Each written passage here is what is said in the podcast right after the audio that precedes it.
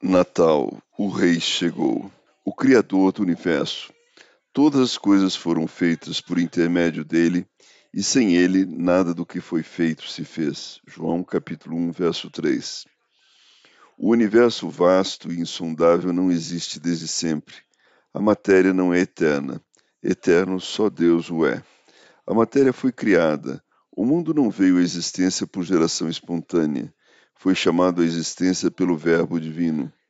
O universo não é resultado de uma colossal explosão cósmica. O caos não produz o cosmos, nem a desordem produz a ordem. Este universo não é produto de uma evolução de milhões e milhões de anos. Foi criado com um design inteligente pelo nosso glorioso Redentor. Sem matéria pré-existente, ele tudo criou.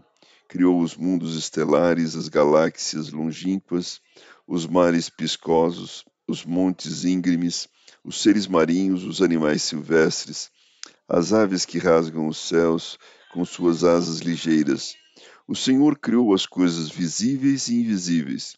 Criou os céus e a terra, criou anjos e homens, criou tudo perfeito para o louvor de sua glória.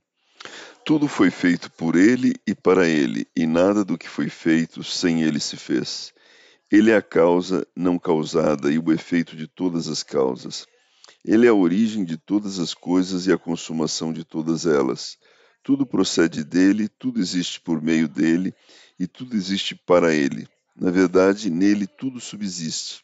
Ele é o Alfa e o Ômega, o princípio e o fim, para quem todas as coisas convergem no tempo e na eternidade.